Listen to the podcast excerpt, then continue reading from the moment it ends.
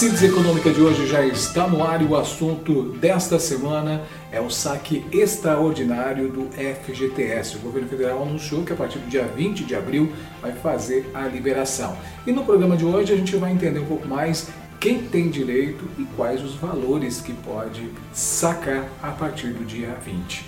Se você ainda não se inscreveu no nosso canal, se inscreva agora mesmo, dá o seu like, acione o sininho para você receber notificações sempre que tiver vídeo novo. E mais, se você preferir, ouça a gente na versão podcast lá na Spotify. Laura Pacheco já aqui comigo. Laura, seja bem-vinda. Antes da gente falar um pouquinho sobre o, o saque extraordinário, explique para a gente que recursos são esses do FGTS. Para quem não entende, é, de onde vem esse saldo? Olá, Jucinei! Vamos lá para mais uma edição do Síntese Econômica. Então, primeiro vamos entender o que, que significa essa sigla. FGTS é Fundo de Garantia por Tempo de Serviço. Qual que é a origem desse saldo? Toda vez que você é contratado, o empregador ele tem essa obrigação de fazer aí os aportes para o seu fundo de garantia. Porque em caso de você ser demitido sem justa causa, ou seja, sem haver ali um pretexto coerente, que a gente chama aqui de forma que não seja justa, é por isso que é sem justa causa, você simplesmente foi demitido, você vai ter direito a pegar esse valor que está nesse fundo de garantia. Então, quem está entregando esse valor para o fundo de garantia é o empregador. Ou seja, toda pessoa que ela já teve algum emprego lá atrás, ou que ela está atualmente em um emprego, que ela está contratada por uma empresa, ela vai ter lá algum valor no saldo dela do FGTS cada emprego que ela tiver vai gerar ali uma conta do FGTS, da qual o empregador vai fazendo ali os depósitos para esse fundo de garantia por tempo de serviço. Bom, existem algumas regras né, para o cidadão fazer o saque. Quais são as modalidades né, que o cidadão tem à disposição para poder sacar o seu FGTS, que é de direito? Então, Jucinei, até traz polêmica essa história aí da FGTS, viu? Porque se é um direito, todas as vezes que houvesse ali uma, uma ruptura, uma quebra, uma finalização de um contrato, deveria se haver o direito de ter acesso àquele valor do fundo. Porém, existem, é, existem condições muito específicas para que o trabalhador tenha esse direito mesmo de ter acesso àquele valor, que é no caso da demissão sem justa causa, que foi a situação em que a gente mencionou anteriormente. A aposentadoria também, ele vai conseguir ter acesso ao, ao seu fundo de garantia. Saque aniversário, que aí ele consegue ter um uma, uma parcelinha ali todo, todo ano, no, no mês do seu aniversário, ele vai receber ali uma, uma parcelinha do que tá lá no fundo de garantia.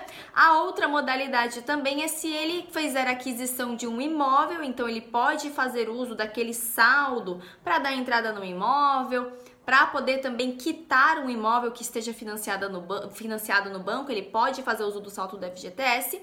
E além dessas modalidades que eu apresentei até aqui, também existe essas possibilidades que vão aparecendo de forma corriqueira, que é, bom, foi anunciado aí um saque extraordinário, ou foi anunciado aí um saque emergencial, como foi lá no caso, no meio da pandemia, que também foi liberado esse saque do FGTS. Aí nessas situações, são situações em que o cidadão que, em teoria, não poderia tirar o dinheiro de lá, ele passa a ter o direito de poder sacar um valor que esteja lá no fundo de garantia.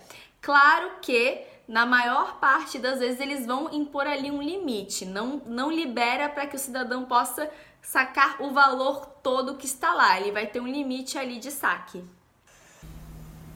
Agora sim, falando do saque extraordinário, o governo federal anunciou que a partir do dia 20 de abril vai fazer a liberação né, de um valor para cada cidadão quem vai poder fazer o saque? Então, isso aí é muito é muito interessante até chegar nessa questão porque parece que é o governo dando um dinheiro. Algumas pessoas têm esse entendimento. Não é o governo dando um dinheiro para a população. Esse valor é um valor que já é seu, é do seu fundo de garantia, mas que você não consegue sacar quando você quiser. Só que em algumas possibilidades, em alguns cenários, é liberado que você faça esse saque. Sendo assim, para que você tenha acesso a esse saque, para que você possa sacar esse valor, você necessariamente precisa ter saldo lá no FGTS. Esse saldo pode ser de algum emprego que você esteja atualmente, né, se você está trabalhando, ou também se foi de algum emprego lá do passado. Então, algumas pessoas que hoje são autônomas ou trabalham como pessoa jurídica, ou aquelas pessoas também que, enfim, abriram o próprio negócio ou não estão mais trabalhando em nenhum tipo de emprego por contratação, o que, que acontece? Se ela for lá consultar o FGTS, pode ser que haja saldo de algum emprego que, é, que ela teve lá atrás. Por isso que é sempre importante fazer a consulta para saber se ela tem saldo. E claro, tem direito quem tem saldo. Não é nada que o governo esteja fazendo a mais, é algo que já é seu. O fundo de garantia é é um dinheiro que está lá e que é seu. Existe um valor limite para cada cidadão, especificamente falando aqui do saque extraordinário? Existe. Existe um limite de mil reais.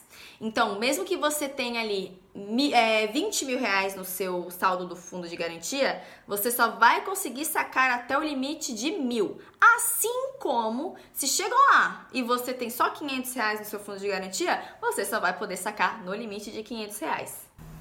Laura, uma informação bem importante. Como o cidadão sabe o seu saldo de FGTS? Como é que ele faz para consultar esses valores? Então, Jucinei, para poder fazer a consulta dos valores, ele pode ah, baixar o aplicativo do FGTS. Então, o próprio, o, as próprias iniciativas governamentais e tudo mais já estão aí anunciando com antecedência para que as pessoas se agilizem em baixar o aplicativo, em ir atrás e buscar para ver se elas tem saldo no FGTS antes de querer fazer algum tipo de saque. Então é só a pessoa lá baixar o aplicativo do FGTS que ela já consegue ter acesso ao seu saldo e ver tanto da das contas ativas quanto inativas. O que é uma conta ativa do FGTS? É se ela está agora em algum emprego no, no regime normal. Por exemplo, eu estou empregada, é uma conta ativa. Estou ali trabalhando ainda naquela empresa, eu vou ter ali uma conta que está ativa no FGTS. Se eu me desligar daquela empresa, aquela conta se torna inativa. Então lá no FGTS, quando o cidadão acessar, ele vai ver não apenas saldo do emprego atual, mas de empregos anteriores também. Como ocorre essa solicitação? Nós estamos falando aqui do saque extraordinário, por exemplo, que se tornou uma nova modalidade né, de saque desses recursos, como a gente fala, direito do cidadão. Como é que ele faz para solicitar esse saque agora a partir do dia 20?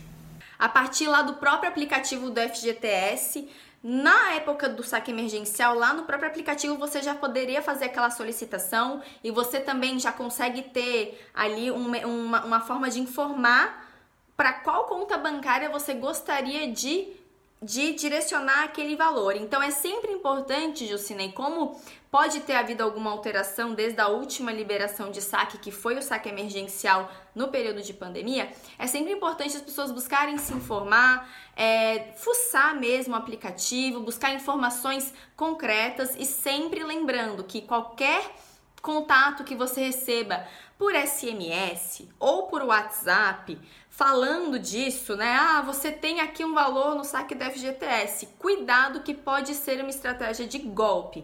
Então sempre vá consultar e solicitar saques em aplicativos oficiais. Obrigado, Laura, pelas informações. Importante esses esclarecimentos. Muita gente pode, quem sabe, fazer o acesso a esses valores do saque extraordinário do FGTS. Laura Pacheco aqui com a gente em mais uma edição da Síntese Econômica. Lembrando que toda semana nós temos um encontro marcado e eu espero você. Não esqueça de compartilhar esse vídeo, de se inscrever aqui no nosso canal e mais, se preferir, ouça a gente na versão podcast lá na Spotify.